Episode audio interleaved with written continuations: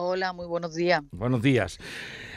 Bien, las estadísticas que hace unos días ha publicado el Ministerio de Sanidad vuelven a dejar la sanidad pública andaluza con 139 días para una operación, listas de espera, y 121 para un especialista.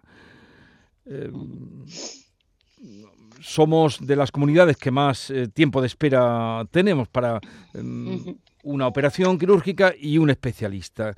Eh, ¿Cómo evalúa usted? Hemos hablado ya muchas veces de, listas de espera, pero ¿cómo evalúa usted esta situación? Bueno, pues yo lo primero que quiero decir es que mm, a pesar de esos datos, y a mí me gustaría destacar dos muy importantes, y es que eh, a pesar de, de, que aumentamos el número de personas de andaluces que están en la lista de espera, disminuimos los tiempos de espera. Es decir, que un andaluz espera 75 días menos para ser operado o 55 días menos para ser visto en una consulta de especialista. ¿Qué digo yo que está pasando? Pues que tenemos un sistema que está funcionando. Y cuando digo que está funcionando es que lo que estamos viendo es que hasta junio de este año, del 2023, las derivaciones de atención primaria a las consultas de especialistas ha aumentado en 553.000 que un 6,35% más, y que hemos aumentado el número de consultas externas en, 600, en 368.000, que es un 4,40% más. Si yo miro los datos de consultas externas del año 22 con respecto al año 23 y no hemos terminado el año 23, hemos hecho 448.000 consultas externas más. Y si las comparo con el año 18, hemos hecho 2 millones de consultas externas más, que es un 16,56% más todo este, este grueso de datos lo que hace ver es que tenemos un sistema potencialmente activo que hace derivaciones, que aumenta la consulta externa y que está funcionando. El problema que nosotros seguimos teniendo es no poder equilibrar todas las entradas que tenemos para dar salida a toda esa entrada. En el año 23, sin terminar este año, el número de intervenciones quirúrgicas le hemos aumentado con los propios profesionales del sistema, con el autoconcierto, en un 15%. Y el concierto ha disminuido. Y ahí es donde tenemos el desequilibrio que estamos solventando a finales de este año, en los tres últimos meses, con más autoconcierto y que vamos a aumentar en el año 24, al principio del año 24, con esa eh, actividad extraordinaria fuera del sistema sanitario público. Pero me gustaría destacar dos cosas. Un sistema que no tienen ningún cortapisa para hacer derivaciones desde atención primaria a las consultas externas y consultas externas que funcionan y que se aumentan con respecto al año 18, ya he dicho que en más de dos, en más, en más de 2 millones, con lo cual tenemos un sistema que está funcionando, pero que tiene problemas que arrastra de hace mucho tiempo. Bueno, a ver, los datos, si yo he entendido bien lo que usted me ha dado, que las intervenciones quirúrgicas han aumentado en un 15%, me dice, ¿no, consejera? Efectivamente, un 15% con medios propios, ¿eh? Solo con medios propios. Y eh, las eh, consultas externas en un 16%. Efectivamente. Con respecto al año 18, hemos aumentado en un 16%. Dos millones de consultas externas más que en el año 18. Y si nosotros hacemos 2 millones de consultas externas más que en el año 18, evidentemente aumenta el número de pacientes con indicación quirúrgica y no aumenta el número de pacientes que están esperando una intervención quirúrgica. Pero también somos la comunidad autónoma, y también es un dato muy importante, dentro de las comunidades autónomas somos de las primeras en menor espera, en seis, por debajo de los seis meses en espera para esa ah, consulta externa con lo cual quiere decir que nosotros producimos más que muchas comunidades autónomas y al producir más también tenemos mayor número de indicaciones. Yo lo que quiero poner en evidencia es que el sistema sanitario público andaluz está funcionando, los datos lo que hacen ver es que está funcionando y nuestra obligación como administración es dar salida a todos los andaluces que siguen entrando en, esa lista de espera quirúrgica. Pero claro, aún así, con lo que usted no, nos dice, consejera, y cuando ha estado aquí también, 139 eh, días para una operación, esos son casi cuatro meses de espera. ¿Qué pasa cuando, eh, cuando hay una operación urgente?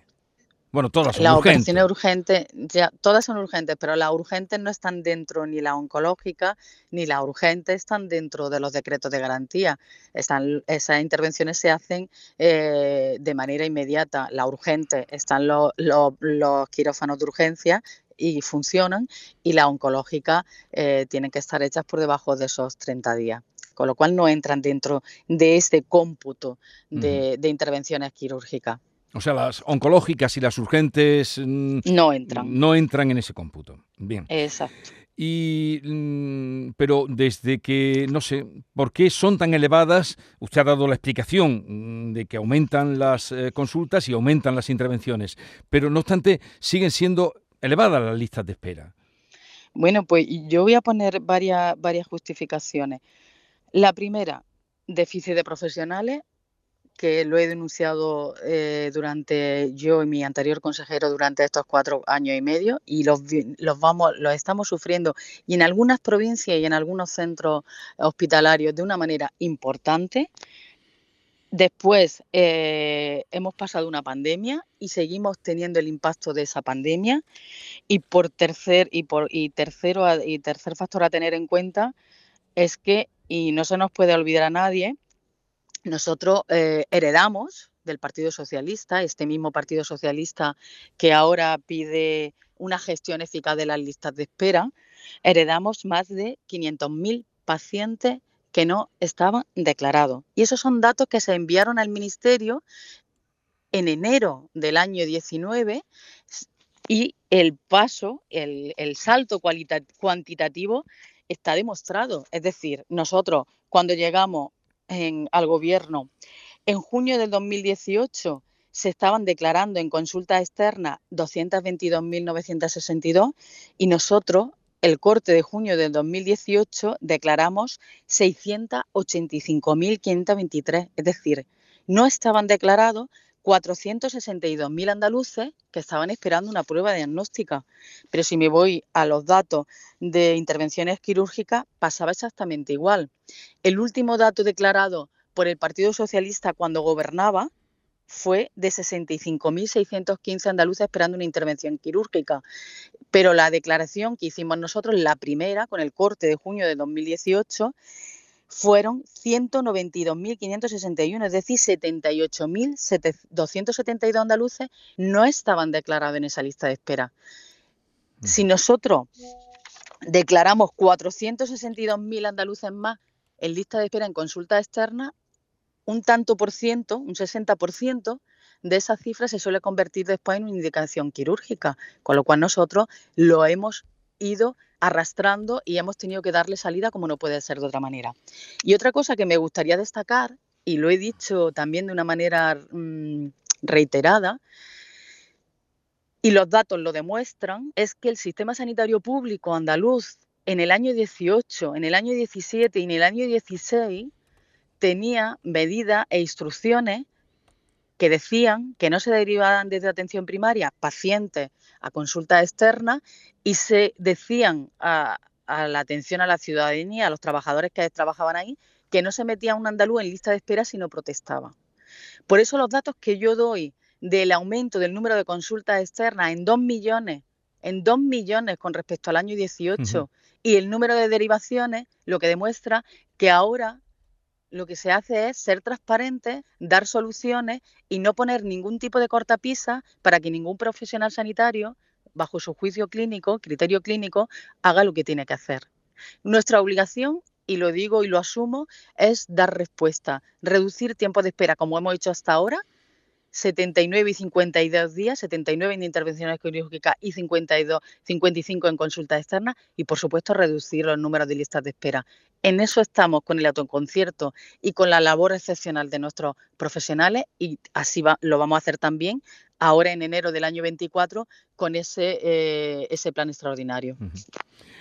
Con ese plan extraordinario del que usted me habla, consejera, para el año 2024, donde se ha aumentado eh, también eh, el presupuesto para sanidad, en estos datos que tenemos ahora mismo, mm, y para toda la gente que nos esté escuchando, ¿cuál es su objetivo? ¿Reducir cuánto? Nuestro objetivo es reducir todo lo que podamos. Nuestro, yo quiero también dejar una cosa, las listas de espera quirúrgica siempre existen porque siempre están saliendo gente de consulta externa. ¿Cuál es eh, nuestro objetivo? Que estemos siempre dentro del decreto y bajando todos los días que podamos dentro de esos decretos de garantía. Ese es nuestro objetivo, que el mayor número de personas esperen el, menor número de días posible para ser intervenidos eh, quirúrgicamente y que puedan tener su consulta externa. Ese es el objetivo, reducir ese número de espera y reducir el número de, pacientes. Pero como ustedes tienen que ir poco a poco, no sé, reducir a, eh, conseguir que se, tenga que esperar tres meses o tres meses y medio. Pues lo que, lo, que dicen los decretos en cada, pues eh, el de 180, el de 90, y dentro de ello reducir. Es decir, que cuando llegue nosotros a finales de año tenemos el objetivo de reducir en un tanto por ciento el decreto de garantía. Pues eh, nosotros lo que queremos es que esos días incluso no tengamos ni que cumplir el decreto de garantía, que nos quedemos por debajo de los decretos de mm. garantía. Pero para eso también tenemos algo muy importante y un hándicap importante, y sigue siendo el número de profesionales. Y tenemos provincias muy comprometidas, hospitales muy comprometidos, donde el número de profesionales, y voy a decir solo una categoría, como es la de anestesista, nos compromete de manera muy importante el número de intervenciones quirúrgicas que podemos realizar. Mm.